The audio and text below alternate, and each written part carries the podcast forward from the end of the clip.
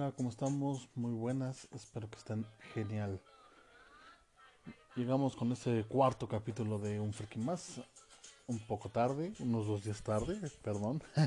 Estuve ocupado trabajando y estudiando últimamente, así que pues es por eso la tardanza, pero aquí estamos con todas las ganas del mundo, porque pues no quiere ser un capítulo como que todo desganado, todo así de hueva, no. No, porque inclusive qué es lo que transmites cuando uno cuando uno habla está cansando, es lo que transmite cansancio, hueva, o sea. Es mejor esperarme que ahorita que hoy ya tuve más libre para poder hacerlo. Y bueno, todo este nuevo capítulo de qué va a tratar. Bueno, pues ya saben las noticias de siempre de los cómics, anime, videojuegos. Este, pero especialmente quiero tratar un tema y lo estamos pensando tratar al final, pero no, creo que lo vamos a tratar en este intro. Este intro va a ser un poquito más grande. Eh, ¿Por qué? Porque creo que hay un tema que a mí, en lo personal, me está, me está, me preocupa un poco en cuestión de que, o me importa un poco en cuestión de que eh, las cosas empiezan como que a cambiar en ciertas maneras. Miren, en el primer capítulo les había dicho que va a haber de repente noticias así relevantes, ¿no? Que nos afectan a todos. Pero este, bueno, no ha habido como tal así que digan, wow, no, esto sí ha sido un total cambio. Una que otra cosa tal vez, pero realmente nada que influya demasiado, ¿no? Y creo que esto influye mucho, mucho, mucho porque no es solamente un país, mi país, no es solamente uno o dos países, no, sino que estamos en una situación muy muy increíble en, en el, mundo entero, en varios países, que hay como, no, no es correcto para mí llamarle rebelión, pero sí digamos que hay un, un disgusto muy grande actualmente ya, como que ya en general, porque antes era pues ciertas partes de la sociedad, ciertas gente que agarraba a un lado partidario, o sea, pero esto como que ya rompió esas barreras y ha hecho que se una como que la gente más. Y me refiero a que ha habido muchos disturbios actualmente eh, en todo el mundo, ¿no? Eh, aquí en México, en Sonora, este, vaya, hubo básicamente, tomaron la ciudad de, este, tomaron, pues literalmente los narcos tomaron la ciudad, tomaron pues, este, más, para ser más exactos, Culiacán ¿Por qué? Porque hubo un operativo, que según ellos no era un operativo para tramar, sino que era algo rutinario. Pero cuando realmente lo que, lo que pasó aquí fue que quisieron atrapar al hijo del Chapo. Ustedes conocen al Chapo, o sea, realmente poca gente no lo, no lo conoce. Y si no lo conoces, es básicamente el más grande narco de esta época. O creo que el segundo más bien de toda la historia. Más famoso de la época, solo atrás de Pablo Escobar. Entonces, pues, lo, lo agarraron a su hijo y todo eso. Bueno, no sé con la actitud que lo agarraron. Dicen unos que sí, otros que no. Se contradice el mismo gobierno. Pero, este, al final, eh, pues, por ese motivo empezaron a hacer un desmadre en la ciudad. Eh, básicamente la tomaron. Y porque igual no prepararon un buen operativo, iba muy poco, muy pocos elementos para poder este, controlar la situación. Ya después con los días como que esto se cayó demasiado, ¿no? Aquí en México al menos. Se cayó mucho. Pero en otras partes del mundo, como en Chile, las protestas han sido masivas. Y más porque llegó un punto donde básicamente el presidente les dijo a, a la policía, a los militares, que básicamente en teoría podía abrir fuego. Y había un toque de queda. Así que eso es algo muy grave. Y siento que creo que eso nos inmerge a todos nosotros. Porque pues, eh, digo, si un gobierno de plano te está básicamente diciéndole al, al policía militar que puede matar a la población, a esa población que te puso en ese poder, está algo muy mal. Y ha habido muchos heridos, hay videos en Instagram, en Facebook, en todos lados, como, como ha salido gente muy herida de eso, civiles y todo eso. Eh, es impresionante, o sea, a qué nivel puede llegar un gobierno, ¿no? Por tratar de no perder según ellos, las riendas del país. Pero pues yo espero que igual todo se arregle. Igual en Ecuador hubo muchas protestas por unos problemas primero de la gasolina, después de unos grupos indígenas y también hubo protestas, hubo de todo, hubo mucho, mucho, mucho causa en Ecuador. Este, igual como en Chile, ah, básicamente había enfrentamientos entre policía y población, o sea, realmente fue muy grave. En Hong Kong llevan ya meses, creo, si no mal, sí, no, bueno, sí, totalmente llevan meses, no sé cuántos, pero llevan meses en protesta contra China, porque pues básicamente Hong Kong, a Hong Kong lo controla China.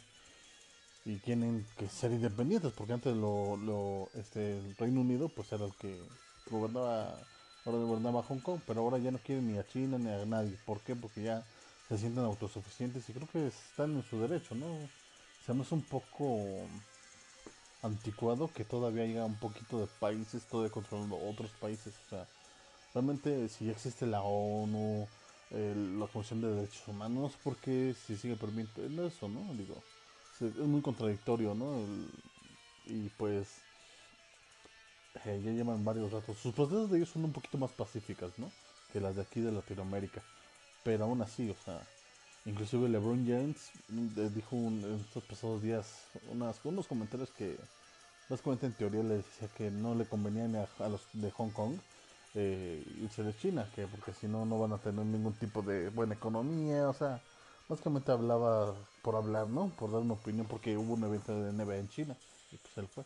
Bueno, pues a, raíz de todo esto, pues quemaron en su en Hong Kong todos los jerseys de, de Brown y bueno, es deportista, él no debe estar hablando de eso en público, pero pues cada quien lo, vio, lo vio de una manera diferente, cada quien lo vio este pues a su punto de vista la Hong Kong pues no le pasó nada, nada bien.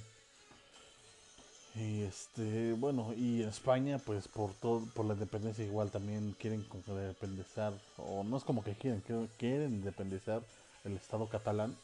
Pues ha habido ahorita en Barcelona todo, inclusive el clásico de fútbol, soccer de Real Madrid y, y Barcelona se atrasó porque no la situación es dura y es que es porque atraparon a los nueve líderes de esta de esta de este movimiento. Digo yo siento que fue un error del gobierno español porque para qué capturarlos mejor diles vamos a tener una junta vamos a hablar bien vamos a ver a qué acuerdos podemos llegar y nos evitamos todo esto no no sé de qué manera. Y aparte igual los policías ahí también hay muchos videos de cómo los policías están este sobrepasando eso no con la poca autoridad que les da el gobierno, lo quieren ah, maximizar. Y este, incluso videos, vi un video en Twitter que me quedé así de, Dios, ¿a qué nivel llega, no? Había fuegos en, carros, en casas, había fuego de todas estas protestas. Había un señor que estaba apagando el fuego, estaba ayudando a que no se propagara, ¿no? No estaba ni en la, en la marcha, ni estaba con nadie, era, yo creo que vivía ahí cerca. Entonces empezó a aventar agua ahí a los camiones y eso de repente, pues ya como vio que eh, empezó a llegar más gente, pues se hizo un lado, ¿no? quedó un lado donde estaba solillo. Entonces llega un camión de policía, se baja, lo ve él y le empieza a dar de golpes con macanazos. O sea, o sea, el señor estaba parado nada más viendo ya que se calmaron para yo creo seguir tirando agua a lo que se estaba quemando.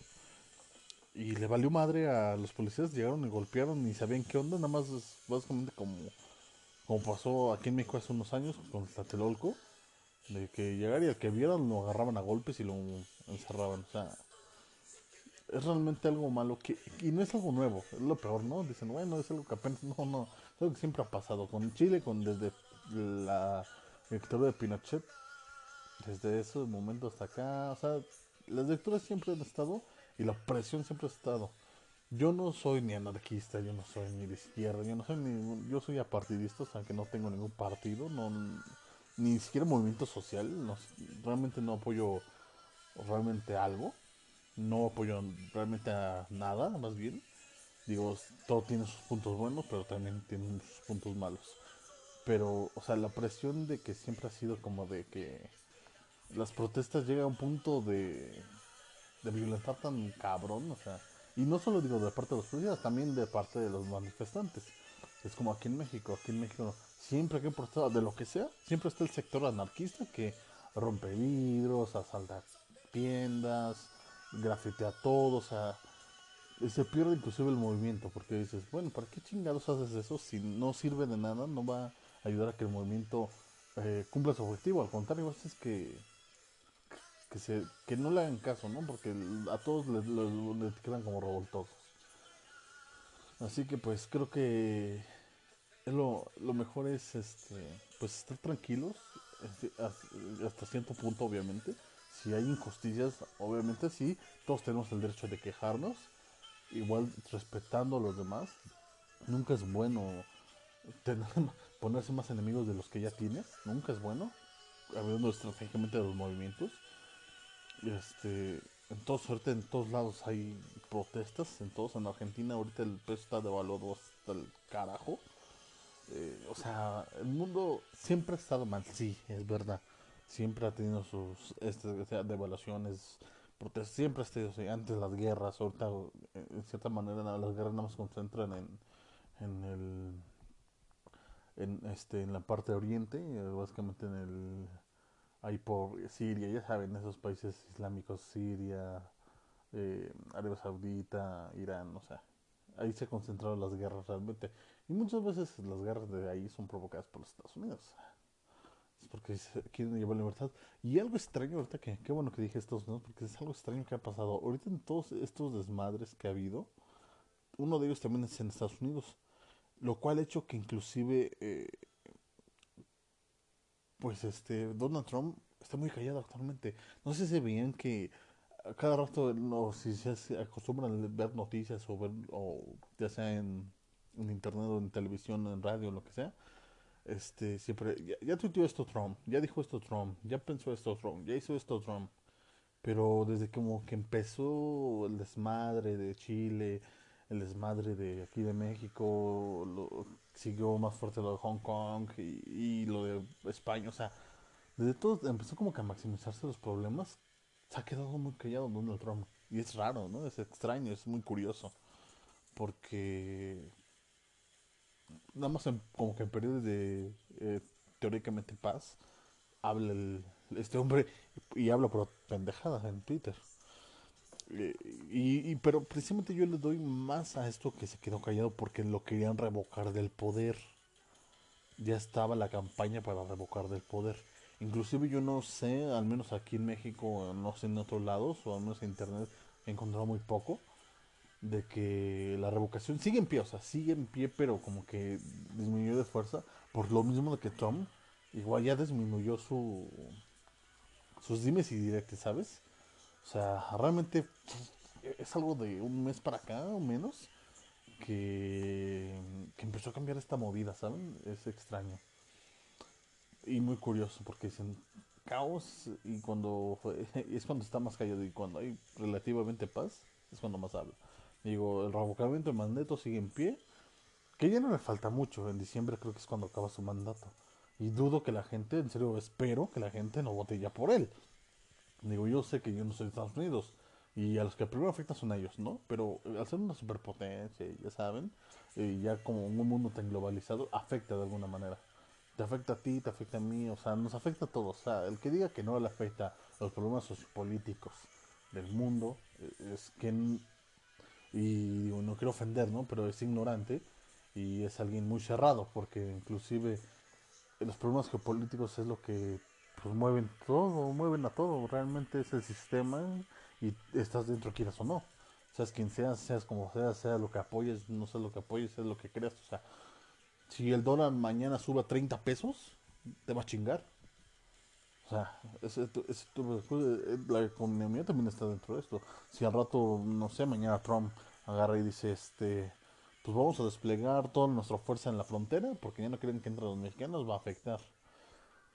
Y inclusive pues lo del propio país, ya seas de aquí o ya seas de otro país, este si te daña, o sea, si te, si el presidente dice de tu país, eh, no, este, vamos a poner más impuestos, una ley, y, eso inclusive, esto viene un acorde, no sé si, le voy a decir una cosa que está pasando, que hoy se propuso los diputados del PAN, esto lo iba a meter en videojuegos, pero mm, está así y no en videojuegos, ¿no?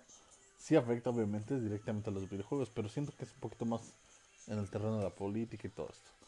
Eh, los, este, los senadores del PAN están proponiendo que se le ponga un 3% de impuesto más a los videojuegos. Bueno, más del impuesto que ya todos todas las cosas tienen del IVA. Y este, pues que se les ponga el 3% más a los videojuegos. ¿Por qué? Eh, esto fue propuesta de una senadora en particular. eh, no sé, yo creo que sus hijos muy picados en jugando Fortnite o algo y dijo, no, esto está afectando a los hombres, porque ya saben, ¿no? Cualquier cosa que pasa violenta o que algo tiene que ver, este, los videojuegos, siempre los videojuegos son los culpables. O sea, ya saben, es, son mentes anticuadas, no por defender tanto el videojuego, porque yo sé que hay videojuegos muy lentos, pero no, eso no te va a influenciar un puto psicópata, un asesino. Ya eso depende de tu educación, de cómo vives, de quién, con quién vives, cómo vives, o sea, nada que ver, realmente nada que ver. Te puede dar pequeñas ideas, pero convertirte en un pinche loco es como lo que decían hace meses, o sea, por jugar Pokémon no vas a ir a matar un Walmart de un chingo de gente, mientras que por la pinche gran accesibilidad que tienen los estadounidenses a las armas, le... pues eso es lo que afecta, ¿no? o sea, Nada más que siempre se quiere salir por la, por la tangente y decir, no, es esto, es el otro, es algo que no tiene nada que ver realmente. Y bueno, quieren meter este 3%, ojalá y no lo hagan, ojalá y no, no, este, no avance, porque sí sería una estupidez grandísima. Este, porque, pues, Dios, o sea, de por sí, aquí en México, que tú digas, los viejos llegan baratos, pues no, ¿no? Digo, no llegan así excesivamente caros como en otros lados, porque inclusive yo he visto que en España, a pesar de que tienen pues, relativamente mejor que economía que uno, este, sus hijos son muy caros, son muy caros para, para la moneda, o sea, no sé, 100, 100 euros para un FIFA, creo que estaba viendo otra vez, ¿cuántos son aquí? no son mil pesos, son más de mil pesos, son como dos mil y tantos de este, de por el videojuego, 100 euros. Por la versión más chingona, o sea, hablo de la versión. Porque creo que la más baja están como en 60, 50 dólares. Euros, perdón. A mí se me hace extremadamente caro que el euros, que estén tan caros en euros, ¿no? En España. Digo, y, o sea, yo me hace más excesivamente caros a comparación de la moneda. Este. De España que de aquí en México. Digo, aquí también están caros, pero no al exceso, pero también no son tan baratos. Pero si tú le metes ese, ese porcentaje, pues. Ah, pues es mucho más peor. ¿Por qué? ¿El por qué? Porque ¿Por qué quieren hacerlo? Aparte de robar dinero, porque como les digo, para ellos todo lo malo que pasa afecta y viene de los videojuegos. Es una tontería para mí totalmente. Espero que como les digo no la prueben, porque inclusive si tú le pruebas, si tú le das tantas dificultades a veces a, las empresas de entrar a los países, eh, entran a veces limitándose. ¿Por qué? Porque dicen, no, es que si meto tanta cantidad ya va a ser tanto dinero de impuesto. Mejor metes poco o de plano se salen de los países. Así es. Y simplemente eso afecta a, las personas que al final, inclusive hasta ellos, digo, que son los que también gastan en ellos. Es como si dijeran, bueno, vamos a, vamos a poner un nuevo impuesto a los carros. Nada por, no sé, de llantas, no sé, algo. Obviamente ellos se van a negar, así que no. O a ellos tal vez no les afecten ciertas maneras directamente porque, pues, son, eh, ¿cómo decirlo? Son gente pues que no, bueno, son gente que no, pues, no juega videojuegos, ¿no? O sea, pero, pero sus hijos, porque pues la mayoría va a tener un niño, un niño pequeño cerca, mm, va a afectar, o sea, realmente sí, sí ganan con los impuestos, sí, sí ganan con todo eso, pero al final también igual, si tú le quieres meter impuestos a todo lo que se te cruza la puta cara, en serio es algo hasta realmente tonto porque a la economía sí le afecta demasiado tanto impuesto. O sea, lo mejor es que creo que lo dejen en paz, no se metan con cosas que realmente no están afectando. Que si quieren subir impuestos, le suban otras cosas, impuestos o no sé. Eh, pero lo mejor sería bajar impuestos porque realmente estar que sube y sube impuestos, nada más chinga a todos. Digo, incluso hasta ellos. Y pues bueno, yo no sé, o sea, no sé qué piensen esos, esos, esas personas. Y pues este... Así está más o menos la del mundo y nada más como que quería darles esta introducción y decirles qué tan, tan afectado está el mundo ahorita actualmente. Si en algún país que no ahorita está tranquilo, no llega a pasar, no llega a pasar algo malo, pues eh, mucha calma. Si alguno de uno de ustedes aquí mismo en México llega a estar así afectado por algo, igual, porque si es este... Este tipo de cosas a todos nos emergen de alguna manera, ¿no? Ya si no estás a protestas, te el todo eso, como les digo, todo esto afecta, o sea, todo esto afecta. El que diga que no afecta realmente está muy equivocado. Eh, seas quien seas, en serio, te afecta. Y creo que por eso era importante decirlo hoy. Esperemos que todo esto se calme, porque inclusive, aunque a la gente se lo olvide un poco, ¿no? Pero Venezuela sigue ahí, sigue la dictadura de Maduro, la dictadura muy, la dictadura muy cabrona y que no cambia nada, impera todo y todos siguen igual de la chingada. Eso no, eso porque no lo estén divulgando no decir que ya no dejó de pasar. Hay muchas cosas que afectan. Igual en todos lados el mundo todo está afectando. Sigue, sigue, siguen los problemas, pero ya nada más que ya no se cubren. ¿Por qué? Porque en cierta manera es una noticia vieja. Pero está fuerte a veces la esta. No sabemos Muchos dicen, cuando ven cosas así, luego, luego dicen, no, ya llega la tercera guerra mundial y la, la, la. A mi ver, y como lo que, lo que he llegado a saber, enterarme todo eso, difícilmente va a haber una tercera guerra mundial. Muy difícil es que haya una tercera guerra mundial. No lo descarto porque puede pasar, pero es muy difícil. Ya no son tiempos de arreglar todo con artillería, a, guerrazos, a, a estarse mandando gente a matarse. No, no, no. En todo caso, las guerras ya actualmente son. Inclusive, tú le hackeas al otro país. Tú siendo, no sé, le hackeas algo a Rusia, sus servicios, sus servidores de su sistema de gobierno, del bancos, de todo eso, y lo chingas más de que aventarle una bomba o, mandar a gente a matar más gente. Lo afectas más, lo chingas más, se cae solito como es lo mejor, este, la forma más cabrona de acabar algo es acabarlo desde dentro, y es así. inclusive con satélites, o sea, porque ya inclusive hay hackers que creo que fue hace un año, hubo un hacker, realmente no, ya no, no supe ni quién terminó este desmadre, pero básicamente bloqueó los sistemas de varias, muchas, muchas empresas, creo que entre ellas estaban Scle este, y les dijo que si, y les ponía un mensaje ahí el, este, este virus que les mandaba. Que si este, creo que en 36 o 48 horas, si no mandaban tal cantidad de dinero, este, pues básicamente sacaban toda la luz y aparte lo destruían. O sea, por alguna cosa. Siempre saben ustedes que gobiernos, empresas tienen siempre sus cositas chuecas, ¿no? Este, igual que gobiernos, varios países también los agarran así. Creo que Canadá e Italia fueron unos de ellos dos. Y entonces, pues, básicamente ahí les demostró que cómo sería la guerra, o al menos lo demostró al público, porque pues, tal vez todos ellos ya lo sabían, todos los gobiernos ya lo sabían. Al menos se lo dejó ver a la gente a la que, pues, como les digo, se enteró de esta noticia, que ya las guerras no van a ser con armas, ya no van a ser guerras bélicas como tal. Que sí, también va a tener su parte, pero ya no se va a centrar en eso. Los golpes fuertes van a ser, como les digo, por, por los medios, por la tecnología va a ser lo más seguro, ¿no? Inclusive hace no mucho China estaba desarrollando un gran láser, dicen. Y pues la gente eh, lo apuntaron hacia la luna, pero pues no sé qué, qué, este, qué onda.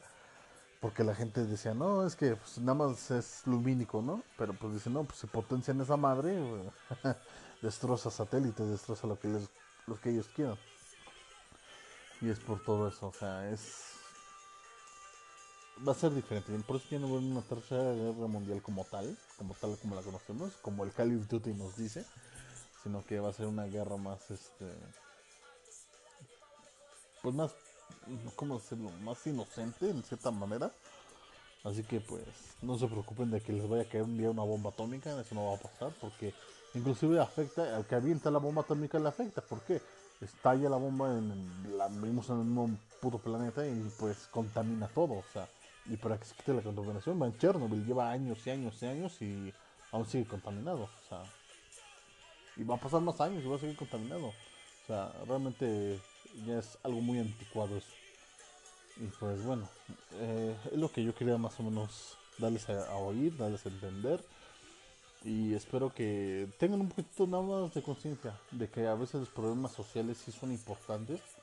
A veces no le damos la importancia porque por nuestras vidas que son atareadas, son ocupadas, yo lo sé, o simplemente no queremos gastar energía en ello, yo les digo que le dediquen sus 5 o 10 minutos a eso, ¿no? Porque es a enterarse qué está pasando en tu país, qué está pasando en el mundo, porque te afecta, te afecta y demasiado. Así que bueno, eso es todo por, por esta intro. Este, un poquito más larga, como les dije. Este, también lo bueno es que ahorita no se va a hacer tan largo el programa, porque también igual este no hay muchas noticias que digas así. no hay muchas que digamos, pero sí este espero que les haya gustado esto y bueno, seguimos con, con la siguiente sección, que es la sección de anime y manga. Y esta vez en la sección de anime, empezando con ella, tenemos una noticia mm, muy buena porque es, es algo que quería tocar desde la otra vez. Nada más que no se había tocado, no había podido, no había tenido la oportunidad. Este, sobre las figuras coleccionables. Las figuras coleccionables para mí son un vicio. Tengo varias de, de, Marvel, más que nada, de la línea Marvel Legends. Es lo que más colecciono, son este. Más bien es lo creo que lo único en teoría que colecciono este, de figuras. Porque otras figuras, pues tengo unas cuantas Funko Pop, pero nada más son tres. no son muchas. También que es una línea la cual tiene un éxito tremendísimo. Creo que no sé, no sé si lo que vaya a decir esté bien, pero al menos yo veo por lo que veo, es la línea con más con más variedad en figuras, ¿no? Porque hay de todo, hay desde anime, videojuegos, cómics, deportes, series, películas, Dios, hay de todo, libros, hay de todo, hay de todo, hay de todo, en serio, de todo lo que busques hay actores, o sea, increíble, o sea, es una muy grande. Tal vez muchos lo digan por su simplicidad, porque son simple, pero bueno, mira, no puedes exigirle a una figura que vale menos de 500 pesos una alta calidad, o sea, una gran calidad en detalles y en todo eso. No es que son muy feos porque están cabezones, pues creo que ese es el punto, ¿no? Por eso es, el punto de las figuras. Ser así, ese es su estilo. Y muchos lo critican y dicen, ah, es que qué porquería de figuras. Además, en el ámbito de, de, los coleccionistas, eh, mira, como en todo, si te gusta, coleccionalo. Si te gusta, cómpralo. Si te gusta, si no te gusta, ignóralo. Así de fácil. No necesitas estar de amargado diciendo esto que está mal, esto que está... No, ignóralo, es lo mejor. Evitas problemas, ¿sabes? Y son, es una gama de figuras pero impresionante. A mí me impresiona. Eh, me gustaría inclusive tener más. Me gusta mucho cómo se ven en sus cajitas cuadradas. Se me hacen muy bonitas, la verdad. Este. Y bueno, les digo, los figuras coleccionables son. Pero un, buen, gran hobby. a mí me gusta mucho. Porque no tiene vivo esa parte que muchos como que la satanizan en cierta manera de que de que este bueno de que si coleccionas juguetes eh, desperdicias tu dinero y eres un maduro no realmente son este cómo decirles prejuicios prejuicios tontos de la gente prejuicios totalmente bobos bobos bobos de la gente pensar eso o sea Realmente no, o sea, y, y, al menos en cuestión de, lo, de uno como hombre, o sea, yo sé que colección de mujeres muy mucho mejor que, que yo y con una gran colección más que yo, yo lo sé, eso está de hecho. La cantidad más de hombres, porque uno es, no decirlo más inmaduro, porque no es así. Aunque la persona sea muy madura y le gusta coleccionar, eso no le quita puntos en madurez, sino que simplemente, este, bueno, inclusive eso te demuestra que eres demasiado maduro. ¿Por qué? Porque puedes coleccionar figuras, puedes desviar un poco de tu dinero a, un gusto tuyo sin necesidad de quedarte sin la calle, sin comer, sin nada. O sea, también igual depende de las personas. O sea, y como les digo, mira, los hombres son los que más coleccionan, son los más coleccionistas de esto. También hay mujeres. Las mujeres muchas veces entran en muñecas antiguas y muñecas también, pues, obviamente nuevas también como High School, este, ¿cómo se llamaba esa? Monster High, perdón, Monster High. Eh, llegó un punto como desde hace, como de 3, 4 años que era pum, era bien top. creo que fue el, fue el top de mujeres de que llegaron al coleccionismo porque pegó con todo Monster High. Y las chavas la estaban coleccionando, chicas grandes, de todo. Y también My Little Pony. También igual fue parte de eso. Pero pues My Little Pony, ustedes saben que hasta hay hombres que la coleccionan, digo, esos, esos son gustos, está bien, ¿no? Y este, pero sí, o sea, yo, yo entiendo que sí hay muchas mujeres coleccionistas y no el coleccionismo no es de hombres, es de todos, Este, pero hay más. ¿Por qué? Porque a veces el hombre, eh, muchas veces, no, no se quita ese- esa idea de, jugar, ¿no? De, ser, de divertirte, ¿sabes? Y una mujer un poquito, como son más, este, a veces, muchas veces las mujeres son más vanidosas que uno, este, pues como que eso lo pueden simplemente ignorar o simplemente lo dejan de lado, lo minimizan, ¿no? Uno es más simple en esas cosas, por eso es más como que adepto a ese tipo de cosas, ¿no? Pero digo, también las mujeres coleccionan, digo. Hay coleccionistas mujeres que, como les, les cuento, o sea, muñecas más que nada, este, también igual coleccionan, como yo, digamos, las figuras de Marvel, igual, como digo, las figuras, las colecciones no tienen género, en teoría, todo lo pueden coleccionar, ¿no? Mientras tengas el dinero y la posibilidad de hacerlo, lo vas a hacer sin ningún problema y no hay que criticar a nadie porque lo haga. Realmente a mí, a mí es algo que me ha apasionado mucho, que me gustaría que mi colección ah, hiciera mucho más grande de lo que ya es. es bueno, no es tan grande. A mí, a mí no se me hace tan grande. Muchos dicen que sí, que son muchas, pero yo, pero es porque pues, no conocen otros coleccionistas, ¿no? este, yo tengo como aproximadamente unas 80 figuras, tal vez. A mí no se me hacen muchas. Este,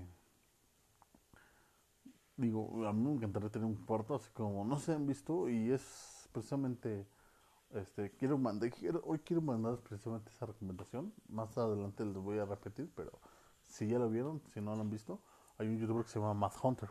Él es se dice que es arquitectura mo- moderna eh, porque es coleccionista de juguetes viejos y principalmente eh, pero colecciona así de todo tipo de, de cosas no ya sea de eh, no sé cómo decirle, He-Man, pero también colecciona de luchadores, así antiguos mexicanos. Así que eh, este lo voy a estar recomendando hoy, pero a rato más le digo bien cómo está la onda, como bien de qué trata su, su canal. Y se me hace increíble, o sea, la coleccionar lo que tú quieras, taparrosca, lo que quieras, los tazos. Entonces, creo que fue la colección que todos tuvimos, ¿no? No eres coleccionista, no eres tal, no eres, no eres eso. Tal vez hoy en día hasta te desagrada. Pero alguna vez tú también fuiste de este gremio. ¿Por qué? Porque los tazos todos los coleccionamos. O la mayoría, en serio. Realmente yo no conozco hoy en día ni un niño, ni una niña, ni un chavo, ni un hombre, ni una mujer, ni nadie que no haya coleccionado los tazos que en su tiempo pues salieron, ¿no? Obviamente, como digo, mis abuelos pues no, no coleccionan los tazos porque pues, ellos ya cuando salieron los de Looney Tunes que fueron en noventa y tantos, ellos ya eran personas más grandes que pues eso no les interesaba mucho. Y aún así había gente de su edad que lo hizo. Pero digamos, de los 40 para abajo, en serio, dudo que no hayan coleccionado tazos, de verdad. Al menos yo no conocía a ninguno que haya coleccionado tazos, o algo en general, ¿no? Porque también no es la única colección que hubo, ¿no? Hubo también otras cosillas que salieron antes, y eso, mi mamá coleccionaba unas estampas que salían en las galletas, y las pegaba en su libreta. Y antes igual así, las estampas, todo eso, las postales, las postales hace muchos años se coleccionaban las postales.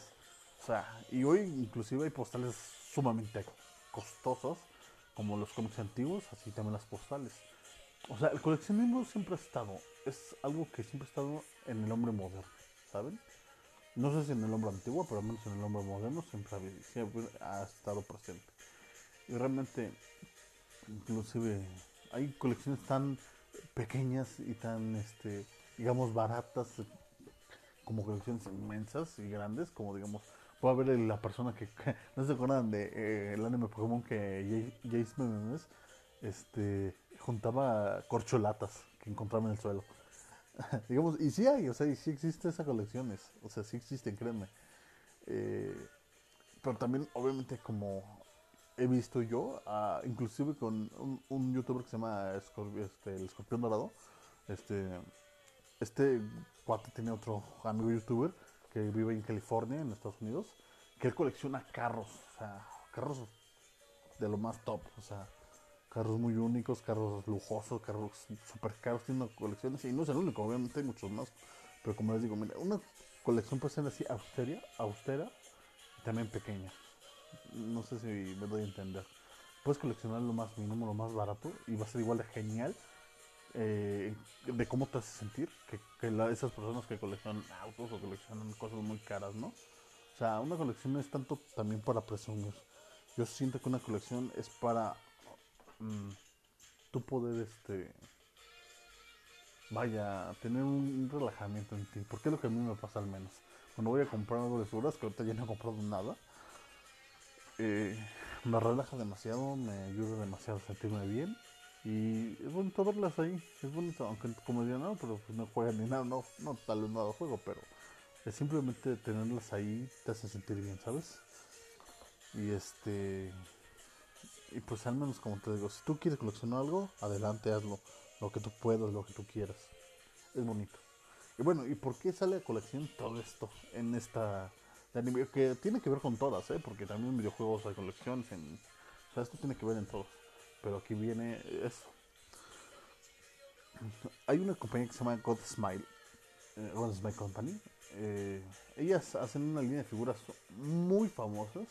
Para mí, si no es la, de las, es la mejor de las mejores este, líneas que se llaman los Nendo. Bueno, aquí en México decimos Nendo o los Nendo.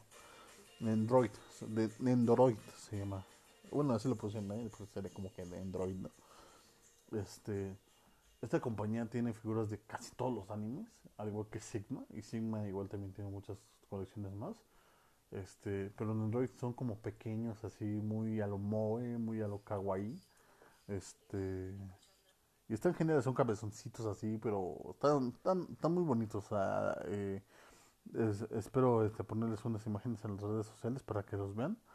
Este porque realmente son, son figuras muy geniales. A mí me encantaría tenerlas, yo no tengo. yo no tengo este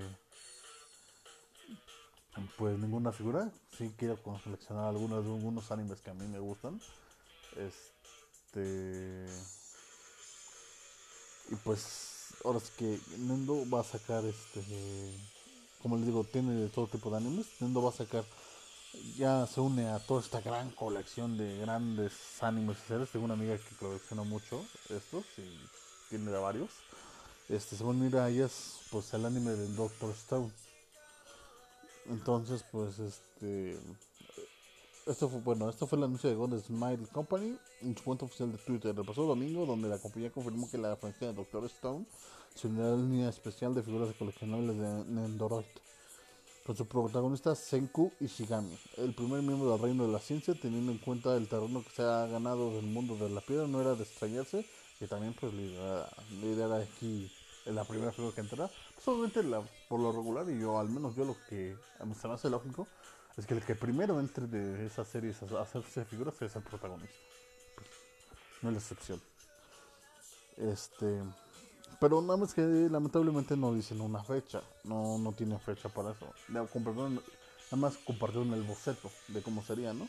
Pero pues ya realmente, sí, como, como les digo, si ya ustedes tienen un poquito de de, de, de, de, que saben de cómo son las figuras, pues ya saben cómo es el, el boceto, ¿no? Este cabezón, ojón, pero así pequeño. Están muy tiernos, están muy geniales.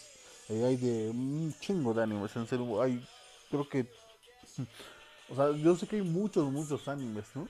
Es básicamente para contarle cuántas series de anime hay, nos llevaría un chingo de días. Así que, bueno, imagínense, vamos a, a, darle un número. Yo creo que los Nendos han de tener como el 30% de todos los animes a, 50, a 40%. Yo siento. Si no es que puede que más, puede que menos. Pero pongámosle en eso, 30-40% de los animes tiene figuras Nendos y Figma también. Pero también como se centran en más cosas, porque no sé si en Android, al menos que ya está visto, sí también se centran en videojuegos, pero más, más que nada en anime. Y yo creo que es más de anime, se centran más ahí. Y Sigma sí se centra también en anime, pero también en muchos videojuegos, en otras cosas. O sea, Sigma es más a lo general. Porque inclusive Sigma había sacado este lo del hombre de Da Vinci, ¿cómo se llama este? Este, déjame buscarlo. Porque no recuerdo nunca cómo se llama ese. Esa, esa pues no sé cómo llamarlo. Eh, obra o ese, ese boceto, no sé. El hombre de Vitruvio. El hombre de Vitruvio. El, ese mero. Tiene una figura, este. Sigma que del hombre de Vitruvio. Y digo, o sea, se centran en muchas cosas más, ¿no? Pero, pero sí, Android va a tener esta nueva figura. Eh, pues si eres fan de Doctor Stone, este Doctor Stone, pues felicidades, ya, ya, va, a mantener su líder de figuras. Y esto no salió nada oficialmente, pero nada más usen la lógica. O sea, las próximas que van a salir en Android, si no es que ya salieron, pero creo que no, yo no he visto nada de eso, pero si no es que ya salieron, pero es 100%, pero 100% seguro que Kimetsu no Yaba va a salir. Van a salir a Kimetsu no Yaba, porque estos dos animes son los que ahorita actualmente lo están rompiendo, así que es lógico que, que saquen sus figuras. Y bueno, de todos modos, este. Ok, otra noticia más. Este. Ghost in the Shield va a tener una. Mm, no sé si es una adaptación, más bien, o una. Digamos, una adaptación. Creo que es lo mejor decirlo. Este. En Netflix, pero 3D. Va a ser eh, tipo 3D, las figuras como no se han visto las películas de Final Fantasy. Eh, básicamente siempre va a ser la animación en 3D o como salió en Berserker. Y pues ya subieron el trailer de YouTube, al otro se lo sube los trailers. Este. Y pues esperemos que sea bueno, o sea, esperemos que. Que, que Ghost in the Shield, yo me acuerdo que lo veía aquí en México en el canal 22.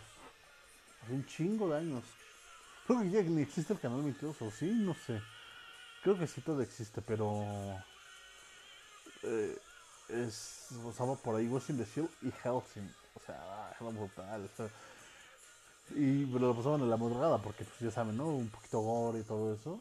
No lo censuraban tanto. O sea, sí había cosas que quitaban. Pero no lo censuraban tanto como tal. Y pues la verdad eran dos animes muy buenos. Buenas épocas de la televisión mexicana. Pero bueno, miren, el sitio oficial para el nuevo anime de 3DSG de la franquicia Ghost in the Shield titulado Ghost in the Shield Alone Complex 2045, estilizado como Ghost in the Shield SAC 2045, publicó un video de imágenes profesionales del proyecto de anime estrenada en primavera del 2020 a través de Netflix. Este Kenji Kamiyama y Shinji Aramaki están dirigiendo la serie. Netflix reveló anteriormente el proyecto Ghost in the Shield y la producción será por Production IG, y Sola Digital, Arts serán los estudios encargados de la producción. Estamos usando un nuevo proyecto de anime basado en el manga original de Masamune Shiro Ghost in Shield en el pasado abril de 2017. Durante la entrevista en agosto del 2018, el presidente de IGA Estados Unidos, Maki Terashima Furuta, anunció que Shinji Anamaki y Kenji Kamiyama, Kamiyama estarían trabajando en un nuevo proyecto de Animation de Shield. También se declaró que durante el triste que la serie contará con dos temporadas de 12 episodios respectivamente. No va a ser muy larga, pero pues está bien. Es lo que les decía la otra vez. O sea, actualmente ya los animes ya los hacen no, no tan largos, los hacen cortillos. ¿Para qué? Y lo dividen en varias temporadas. Porque así les dan más, más tiempo, le dan más tiempo en el mercado al producto. Y es lo mejor. Para ellos, obviamente, ¿no? a mí, me, como les digo, me gustaban quitarme las tiras largas de series, de 60, 100 episodios, 120, o sea, como antes era, era así, se acostumbraba así.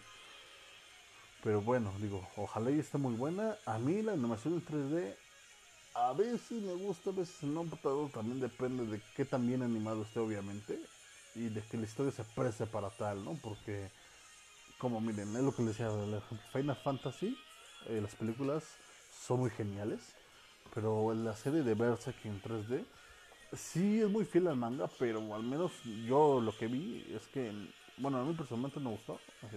Yo vi que también a muchos les agradó que la animación fue en 3D. Así que es una moneda al aire realmente. Si la rompe, la va a romper, si no, va a quedar como algo olvidado. Y es lo que Netflix ha estado haciendo ahorita. Se ha enfocado mucho también en el anime. Y eso es muy bueno, porque es como lo que les decía antes para conseguir un anime, tenemos que, eh, pues obviamente en internet, pero en ese entonces, ustedes tomen en cuenta, 2006, no tan fácil, o, tenías una computadora en casa, ¿no? Este, no tan fácil, este, te podías contratar menos internet. Porque muchos tenemos la computadora como yo, y no teníamos internet, o sea, todos lo usábamos con pinches programas que traía el, en ese entonces Windows XP. Y cosillas así como en carta y cosas así, o sea, comprabas programas para divertirte, ¿no? Pero realmente, realmente no, tenés, no es tan fácil tener internet en casa antes. Y aparte que no es la misma calidad que el internet que hoy tenemos, ¿no? Yo recuerdo que yo usaba mi computadora que no tenía internet. Eh, porque tenía un disco con juegos de Neo Geo y ah, era la gloria, en serio era la gloria jugar en ese computador. Teníamos los King of Fighters del 94 hasta el 98 en ese entonces. Este y pues muchos muchos juegos más de la Neo Geo que eran geniales, realmente me encantaban. Tenía como 140 juegos, o sea, los juegos de arcade y me la pasaba ahí literalmente clavado todo el día hasta la madrugada me valía madre. y como les digo, o sea, antes pues para conseguir anime estaba cabrón. Primero internet o tenías que ir a un cibercafé y pues ya sabes, la hora te cobraban y chalá, chalá. Y, era, una, era un poquito más difícil. O compramos la, pues, la piratería, la verdad, ¿no? Los discos ya los venden en los tianguis o los mercados. Y pues este ya que tener su DVD y así, pero ir esperando que saliera porque más o menos los, como Naruto, lo dividen en 20 capítulos, a One Piece lo dividen en 30 porque pues es más largo. Ahora imagínate esperarse. Ahora tú, tu, tu anime que ves, digamos como Boruto. Como Boruto, que el, que estás viendo Boruto, capítulo 1, ya ves el capítulo 1, 2, 3 hasta el 20, ¿no? Y apenas va a salir para la otra semana el 21. Pero pues no lo puedes ver, ¿no? Porque como lo compras en disco, ¿no? te tienes que esperar 20 semanas, 19 semanas, a tener tu, otro disco. ¿Por qué? Pues porque así se era. Obviamente sacaban ellos a veces los discos, la gente. Inclusive nada más le sacaba otra vez los discos nuevos, pero con el nuevo capítulo, ¿no? Y ahí y había unos que sí lo compraban. Yo creo que lo mínimo que, compré que ya no aguantaba en ver eran 10 capítulos. O sea, si llegaba del 1 al 20, ya compraba después otros que del 1 al 30, ¿no? Y pues a veces eh, no, te conviene mucho hacer eso, ¿no? Este, pero bueno, te esperabas así, entonces los discos ya ibas ahí. Yo tengo ahí cantidad de discos, tengo de a madres de anime, pero pues ya ni tengo DVD, ya lo tiramos a la chingada. El Blu-ray no sé si los agarro, porque la verdad ya realmente no agarro ni eso, así que bueno.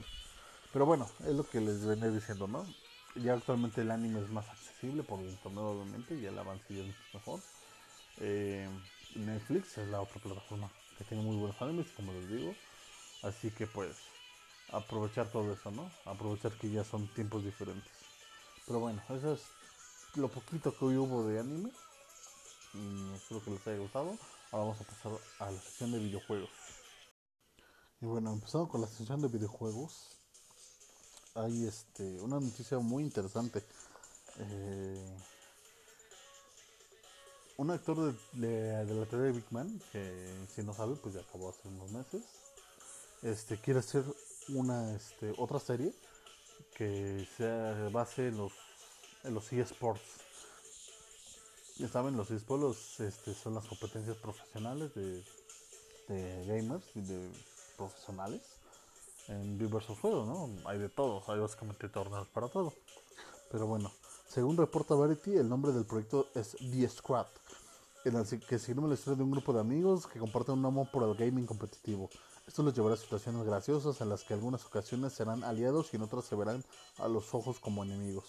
La fuente indica que The Squad será una serie para NBC, la cual será producida por Johnny Galecki, actor mejor conocido que de dar la vida a Leonard en la teoría del Asimismo sabemos que Anthony del Brocolo, quien trabajó tras bambalinas en la popular comedia sobre Nerd, será el guionista y productor ejecutivo de The Squad. Otros puntos importantes es que Warner Bros. Television servirá como el estudio de, este nuevo proyecto. Cabe mencionar que The Squad no es la única serie basada en esports que está en camino. De hecho, hace tiempo CBC ordenó el piloto de una producción que cuenta la historia de un ex basquetbolista que quiere conectar con su hijo al comprar una franquicia de esports. Sin duda, una narrativa que les resultará familiar a todos los que fans de Ricky Morty y Echo Fox. Pues interesante, ¿no? Espero que tenga la misma calidad que la tuvo de, de, la teoría de Big Man. A mí me encantó la teoría de Big Man. Es mi serie favorita. Cuando acabó realmente, pues al final sí fue muy emotivo. sí ahí sí soltó una lagrimita de macho. Porque pues era como que Sheldon dándose cuenta de lo verdaderamente valioso que era. Más que el Nobel que estaba ganando. Pues este pues ver que la gente que lo apoyaba y la gente que lo quería pues eran sus amigos principalmente y pues su mamá y sus hermanos que después se reconcilia con uno de ellos no y pues espero que, que tenga este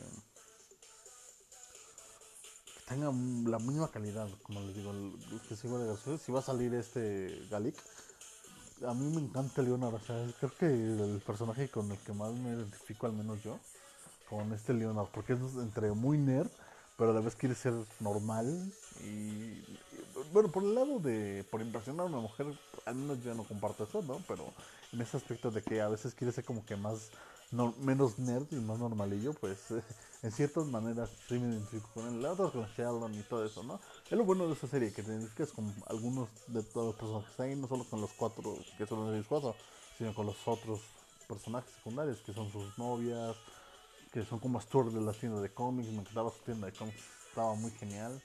Quiero ir a una ya porque no he ido y maldición quiero gastar dinero ahí como un loco. Este, pero sí era increíble, o sea, era una serie que creo que junto con el Marvel Universe Cinematic eh, hizo que todo esto de, ser un pues un friki, como lo es en este podcast, un friki más, que no se, se ocultara como tal, ¿no? como les decía la otra vez, eh, creo que fue en el capítulo 2, si no mal recuerdo, les dije que a veces cuando decías, no, pues me gusta el anime, pues era como que entre dientes, ¿no? O, no lo decías. Y ahorita actualmente pues no hay ningún problema, ¿no? Tal vez haces burla y todo eso, lo que quieren de pateo tacos y cosas así, pero realmente ya es todo como un chiste, un meme, ¿no? Y ya muchos, inclusive que no se consideran ni otakus ni ven anime como tal, llegan a ver una que otra serie de anime, ¿no?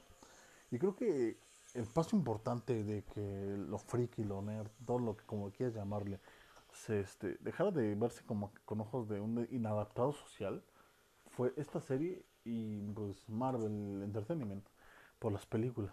Desde el 2008 con Iron Man, eh, creo que si no me recuerdo, la teoría Van nació en el 2010, un poquito antes, no recuerdo muy bien.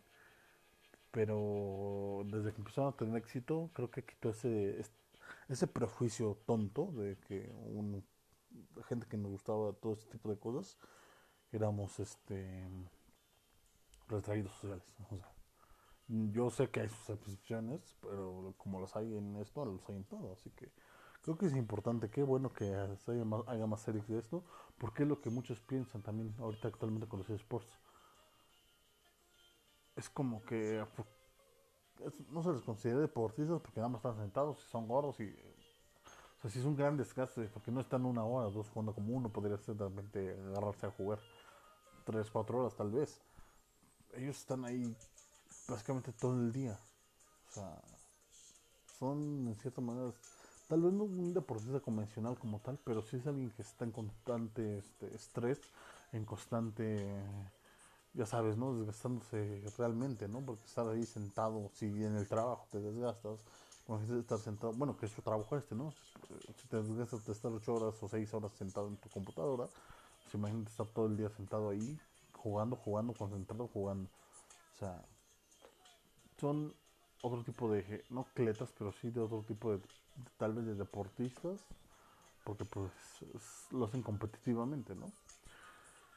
Y pues creo que también esto va a ayudar a quitar ese, esos prejuicios de los eSports. Y eso es muy bueno, la verdad. Eso es demasiado bueno. Y espero que sea una gran serie. Espero que no tarde en llegar. Espero que llegue muy pronto. Y que tenga la misma calidad que tiene la Yo estoy confiado en que sea así. Porque Warner hasta sus series las hace muy buenas. Ya viene ahorita, ahorita precisamente hablando de series.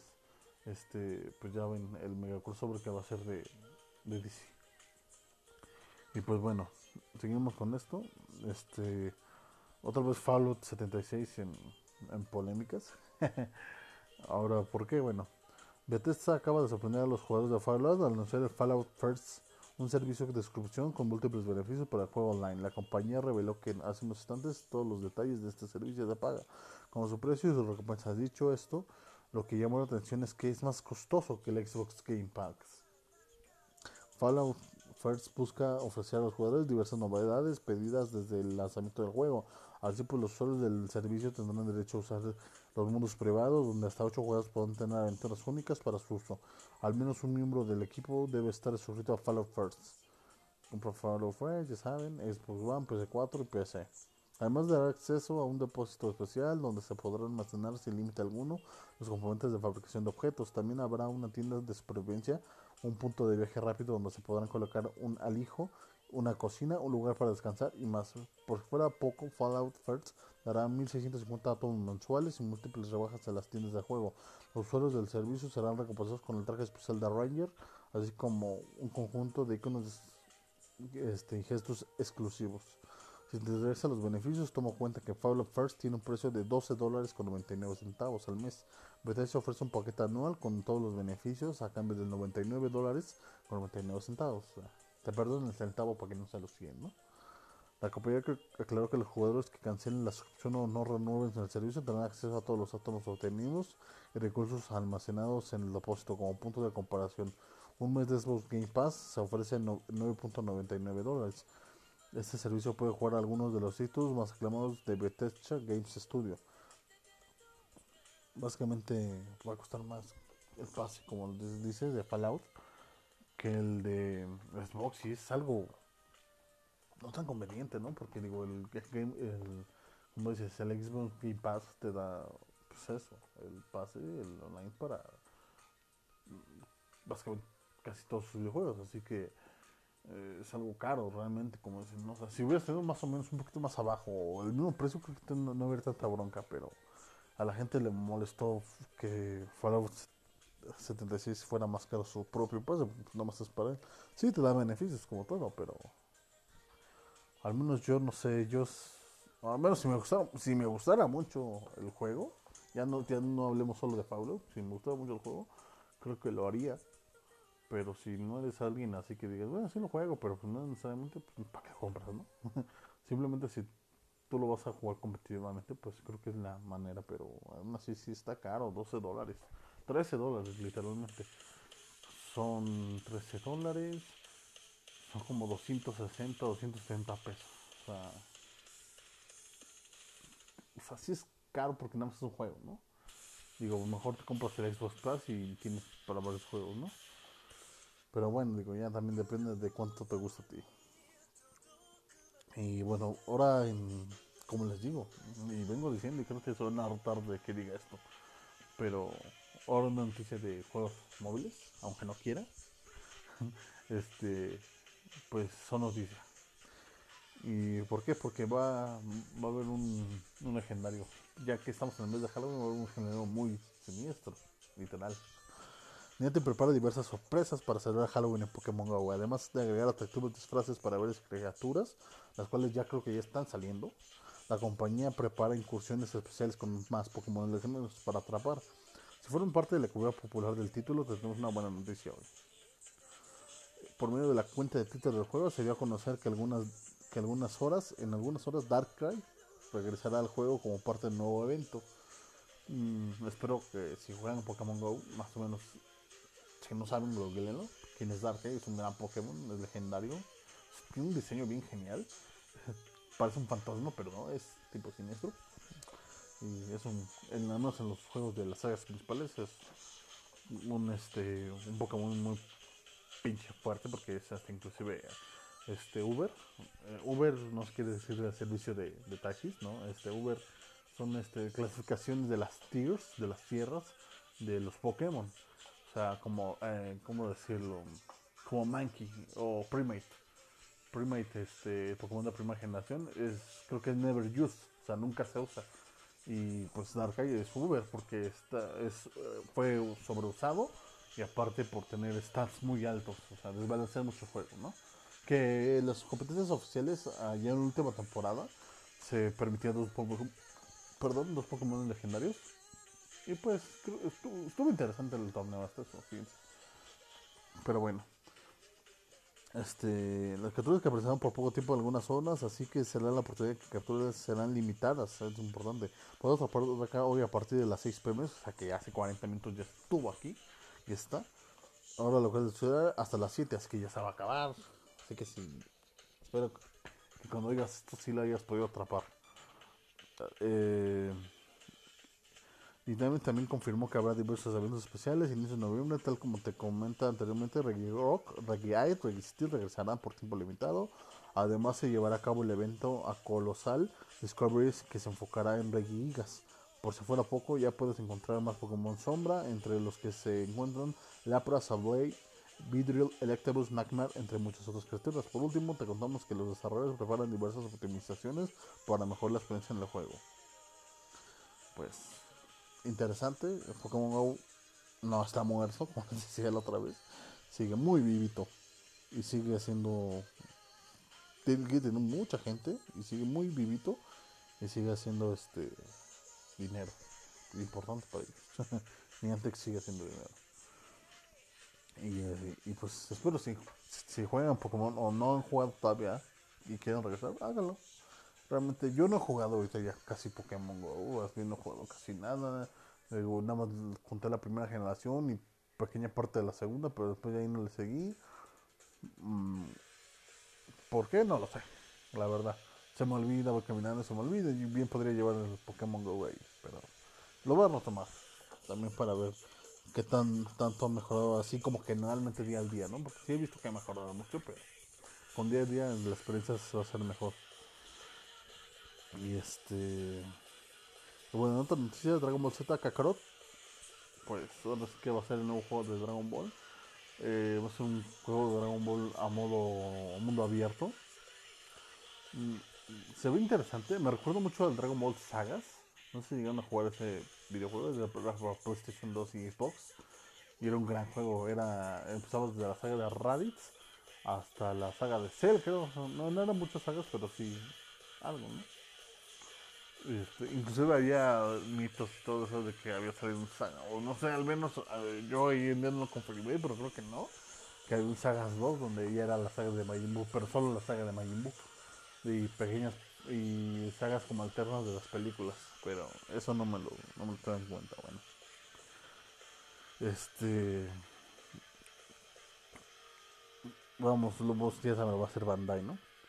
Sí, sí, sabemos que, este, sobre todo porque se trata de una propuesta fuera de género de peleas que acerca más a la aventura de elementos de un RPG, todo bajo la historia original del anime que nos gustó hace muchos años, ya saben, ¿no? Bandai Namco presentó el nuevo video informativo de Dragon Ball Z Kakarot, entrega, eh, entrega que verá luz el 17 de enero del 2020, o sea, ya no mucho, para PS4, Xbox One y PC. De inicio una compañía sino que en cuanto a la historia del juego tendrá una línea que no se saldrá de lo que vivimos en el anime por lo que en términos básicos lo que haremos será revivir unas aventuras desde la perspectiva de un videojuego.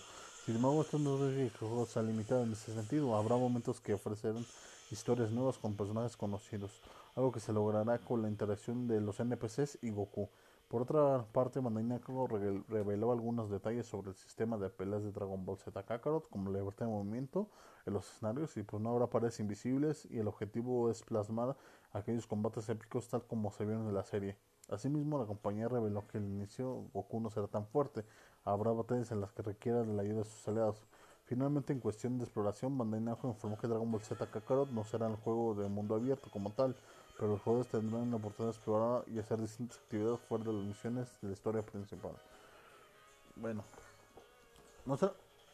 Sí, yo sé que el mundo abierto es más como hacer las misiones que tú gustes, misiones alternas, eso sí es más como si un RPG, pero también en parte sí, sí tiene ese, ese, sentir de, mundo abierto por porque las sagas de Dragon Ball nunca había tenido como eso, siempre ha sentado en los en los este en los de peleas como ahorita Dragon Ball este Fighter Z era es un juego que realmente al principio no muchos le tenían mucha fe, ¿no? Que decían, no, pues sí va a ser un juego de luchas y de todo lo que quieras, de Fighter y todo eso. Pero no se va a comprar un Kino Fighter, un Street Fighter, un Tekken, si quieres, no sé. Mm, no se compara, ¿no? Decía más como un Super Smash, no sé. Pero sí fue bueno el juego, la verdad. Y ahorita actualmente Es de los juegos que llaman entrar al Evo. O si no es que creo que ya entraron al Evo. eh, que la competencia de videojuegos de peleas.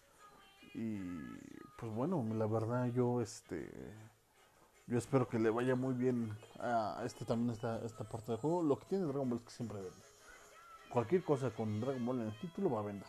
De verdad. O sea, no, es una serie muy amada por todos y pues pónganle lo que pongan, siempre va a haber.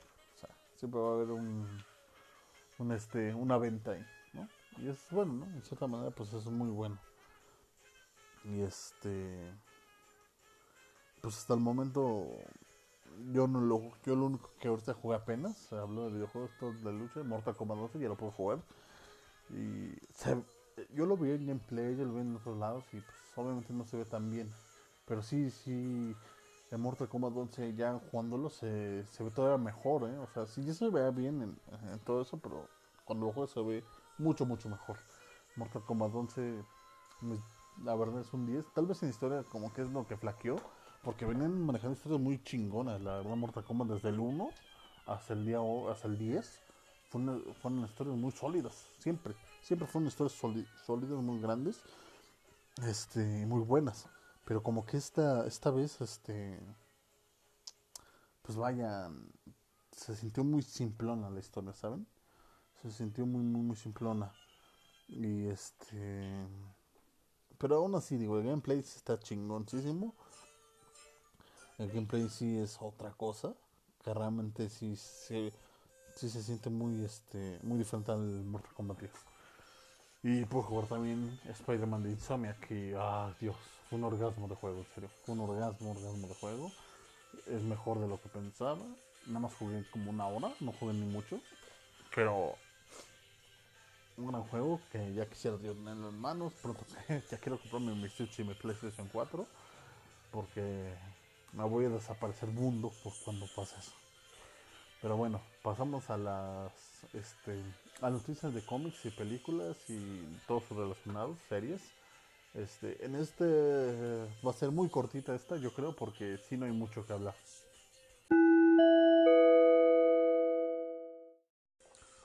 Y bueno, empezamos con la sección de cómics y sus derivados, ya saben, películas y series. Y vamos a hablar del crossover de, de CW, de Warner, este, que va a tener sus series de Supergirl, Flash este, y Arrow. Y porque ya no está Legends of Tomorrow. Todas estas semanas estas fotos de este pues de- del crossover ya se, se ve cómo se va su, eh, este, el que hacía Atom ya se ve como el nuevo Superman el de el este el, el, el Old Man Superman. Este y se ve genial y ya se toman fotos con varios o sea realmente se va armando muy bien. Ya están armando ya todo ya salió cómo se va a ver eh, el antimonitor también se ve brutal. Este y apenas salió una imagen de cómo, no sé si te recuerdas que en Crisis de Tierras Infinitas, si no lo han leído, léalo, es un gran cómic. Este Flash para, digamos, derrotar de alguna manera al, al antimonitor, eh, hace como un tipo de tornado alrededor de él. Y, pero como a una velocidad muy grande y eso empieza a deshacerse, empieza a ser viejo y después con una calavera y después desaparece. Básicamente la muerte de Flash queda perdido en, en, en la fuerza de velocidad. Y básicamente sacaron la secuencia, no sé si se filtró, fue información oficial, de cómo está haciendo lo mismo. O sea que básicamente otra vez se va a perder Barry porque ya la serie ya se apareció una vez en la fuerza de velocidad, pues otra vez va a pasar. Pero esta vez yo creo que se va a quedar, no sé si definitivamente. ¿Por qué? Porque dijeron que iba a morir uno de, de los héroes importantes. Pero pues todos pensaban que Arrow. Pero quién sabe por qué. Porque también salió una foto donde Arrow está entrenando como unos troncos. Que es como una calca de lo que pasó en la temporada 1. Pero al final una flecha está así en un casco de, de este Deathstroke. Pero esta vez está en la máscara de Batman. Me, emociona, realmente quiero saber qué onda con eso. Quiero saber qué pasa. Porque dijeron que según Arrow iba a ser que va a morir, pero por lo que veo parece que va a ser Flash. Así que quién sabe, ¿no? Y Batman que ya salga, maldita sea que ya salga Batman, digo, ya salió Superman, que salga Batman, ¿no? Digo, no soy fan de Batman como tal, pero es necesario en este universo compartido. Digo, y más si ya salió Superman, que básicamente es su, su, su no sé si decirle contraparte, pero en teoría lo es, ¿no? Digo, que siempre donde sale uno sale el otro. Y este y tal vez Arrow no muera. Simplemente se acaba esa serie y hay un Batman. Dice muchos que estaban diciendo que tal vez este Oliver Queen se vaya a ser Batman. No creo que se vaya a ser Batman, no lo dudo, pero mucho que vaya a ser Batman. Este siento que pues que va a ser verdadero Batman y todo eso, ¿no? Este, inclusive ya están grabando su última temporada de Arrow, por eso todos dicen que va a morir, pero quién sabe, ¿no? Tal vez siga vivo ahí como que dando cameos en, tal vez sea el pie a la serie de Batman, puede ser, y está la Batgirl, también va a salir en, ese crossover. Va a ser un, va a ser increíble este crossover. Ya, han tenido unos anteriores que han sido muy buenos, pero este va a ser pues, el máximo, en serio, no se lo pierdan. Cuando salga no se lo pierdan. Y pues este también eh, hubo apenas esta semana una polémica muy fuerte de Jared Leto. Ya ven que él en Suicide Squad había hecho al Joker, ¿no? Y con todo el éxito de, este Joker de Joaquín Phoenix, pues las cosas se pusieron incómodas, las cosas se pusieron este, un poquito, este, ¿cómo decirlo? Respiras. Porque se reveló en entrevistas de, este, de los CEOs de, de la película de Joker y de Suicide Squad que este que uno de los que está poniendo a esta nueva película de Joaquín Phoenix, de, Joker, este, aparte de que eran los productores de, de, Suicide Squad, principalmente era Jared Leto. Y realmente estaba poniendo a que hubiera una, que no fue una película de Joker porque no iba a salir él. Y que este y que dicen que actualmente, que ya que ya salió ahorita, que no la vio, que no le parece tan buena para perder su tiempo en verla, ¿no? Es mentira. Digo, qué mal que sea así, ¿no? Porque el celo profesional sea tan fuerte, ¿no? Porque realmente uno ya no debería de estarse fijando en lo que hacen, ¿no? Joker o CDC ya como tal. Porque realmente está más afuera que adentro, ¿no? Y porque luego, porque él ya grabó hoy actualmente ya está grabado, ya está en postproducción, Morbius, del universo de Sony, de Marvel, Sony Marvel, digamos así. Y Morbius, pues es su proyecto, ya ignora eso, ya no hiciste un buen trabajo en Joker, que realmente creo que a nadie le gustó, o, a nadie que conociera al menos un poco más al personaje le gustó. Realmente este Joker fue eh, muy, muy, yo sé que la, única justificación que tiene es que no tuvo tanto tiempo en pantalla para poder este mm, interpretarlo de una mejor manera y tal vez podría haber hecho un mejor trabajo, pero realmente no, nada que ver. Con el de Joaquín Phoenix ahorita fue algo increíble. Inclusive Joaquín Phoenix esta semana también dijo que ya quería hacer la segunda parte de, Joker y espero que la hagan. Y espero que este Joker sí se meta al DCU y espero que, el DCU pues avance mejor porque es una completa, es un completo caos el DCU.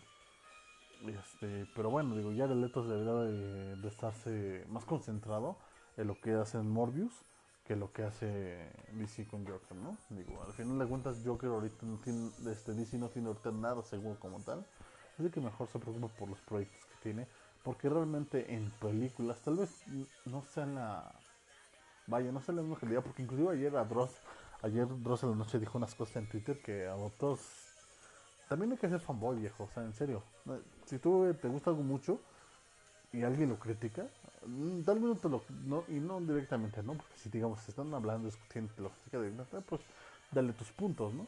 Pero digo, si alguien lo critica en una red social, alguien lo critica en algún lado que tú oyes, ignóralo, ignóralo, de nada sirve, no a todos nos va a gustar lo mismo, comprende.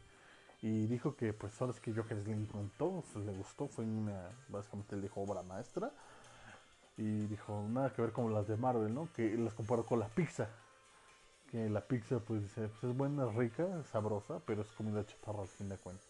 Básicamente eh, a eso le dijo Marvel, que sí, son disfrutables las películas, si te las echas, pero no son algo que, como, ah, inclusive dice, no vas a, que no vas a recordar de aquí a 10 años.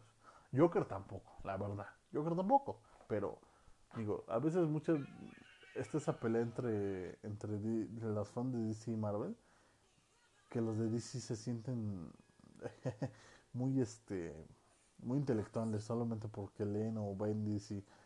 Ah, realmente es lo mismo, o sea, realmente en cierta manera es lo mismo de que Marvel tiene sus historias buenas, DC tiene sus historias buenas, Marvel tiene sus historias malas, DC tiene sus historias malas. No te sientas más por leer o ver algo, en serio, no te sientas más, no te sirve nada.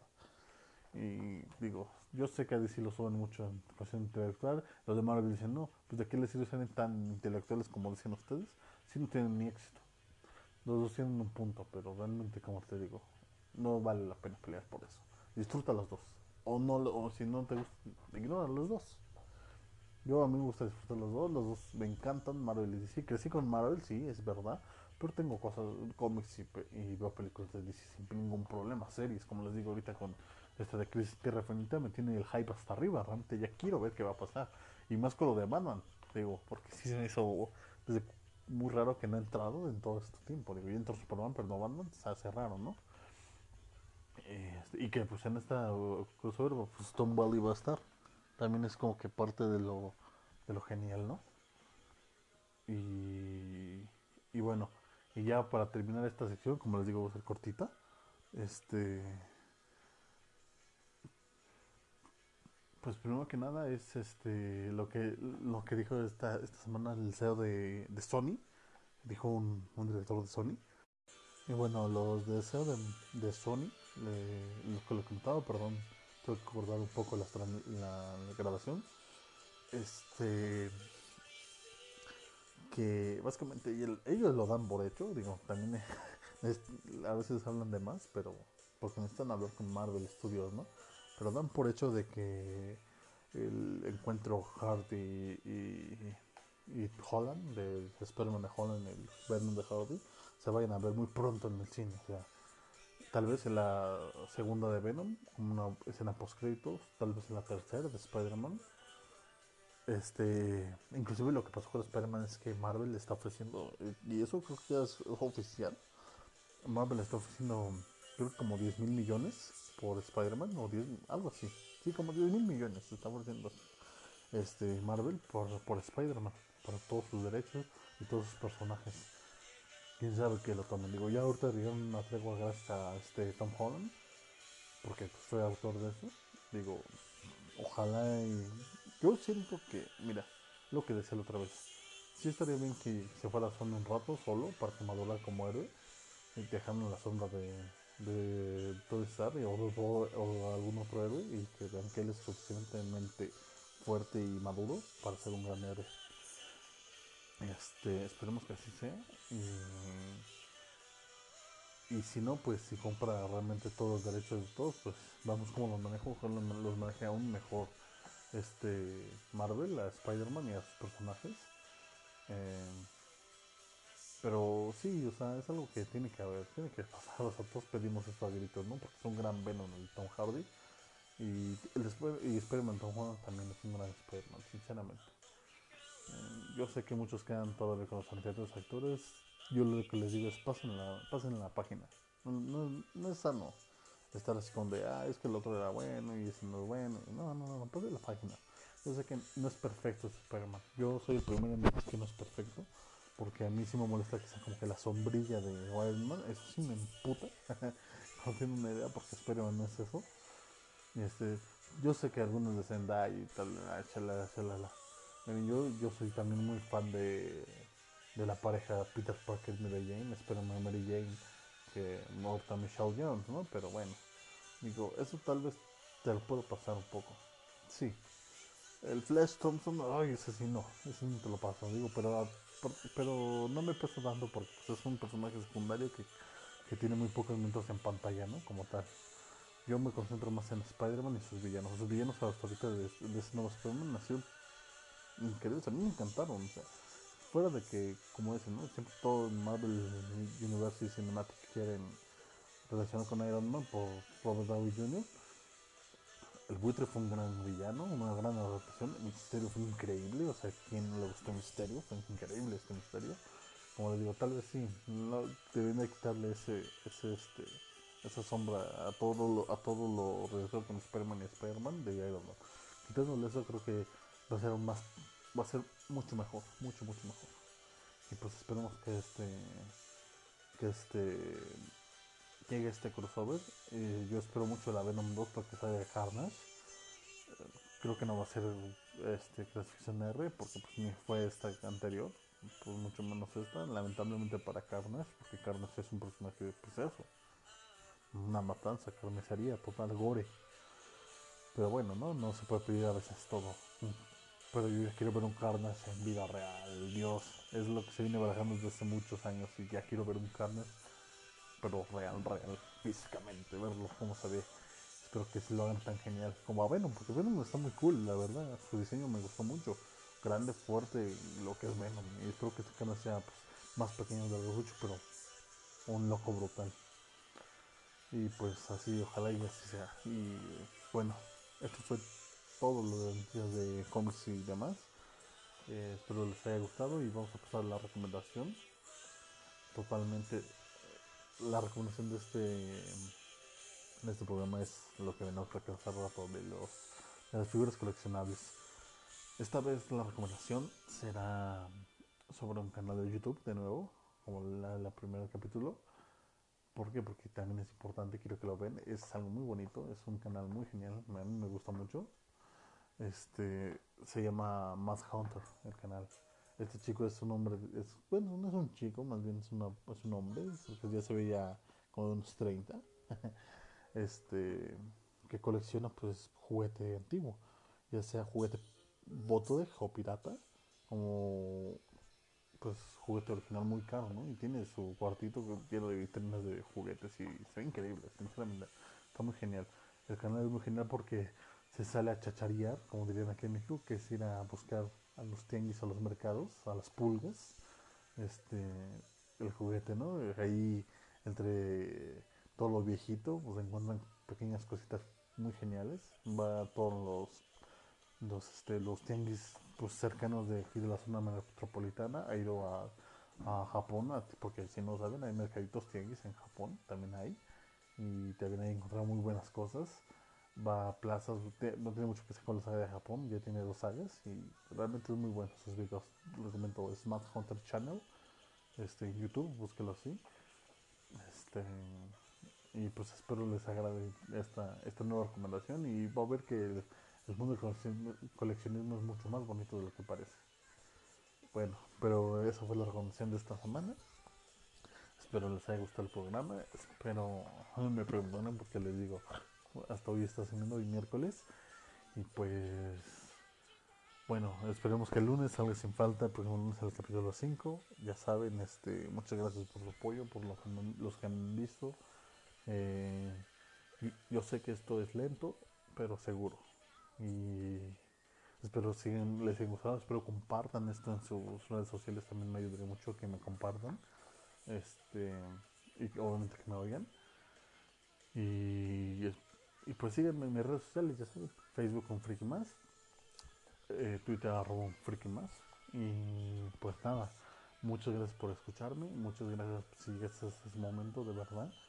Este, te agradezco que, que, semana con semana no estés aquí oyendo. Y, y si alguna recomendación quieres hacer, totalmente abierto estoy a ellas. ¿Vale? Cuídense mucho y los espero en el próximo capítulo.